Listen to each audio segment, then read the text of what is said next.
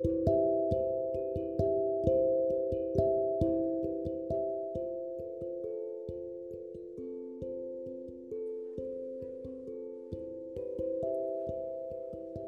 tanque, vamos a grabar el podcast. No, pará, que estoy viendo un streaming. ¿Qué? En Twitch, un stream. Bueno, eh, ¿querés te cuento de qué se trata? Dale, a ver. Bueno, esta es una plataforma que permite realizar transmisiones en vivo, que es de propiedad de Amazon. Esta, eh, su función principal es retransmisión de videojuegos en directo y teniendo en cuenta como principal de competidor a YouTube. Esto es presentado como un subproducto de otra plataforma de streaming de interés general.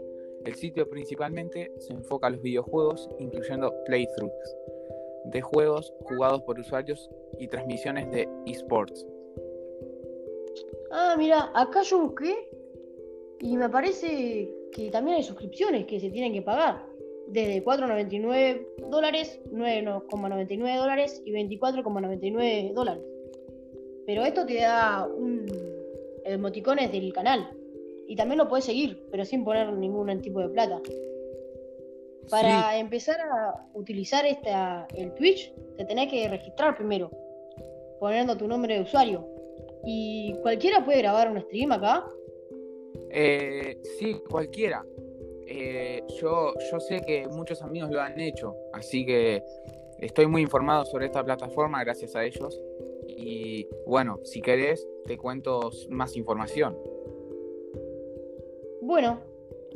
Bueno, por ejemplo, eh, este, el lanzamiento fue el 6 de junio de 2011 y, o sea, y este es un sitio comercial y acabo de leer que el registro es opcional.